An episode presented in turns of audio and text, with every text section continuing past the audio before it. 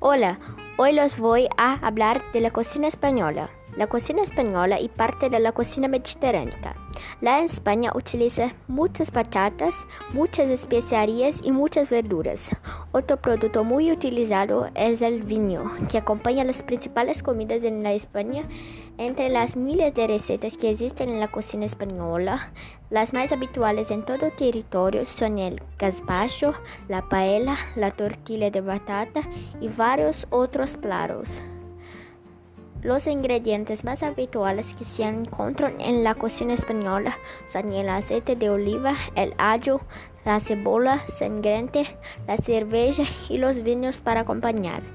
En las mesas españolas no puede faltar mariscos, chorizo, salmón, serrano, sufrito y quesos.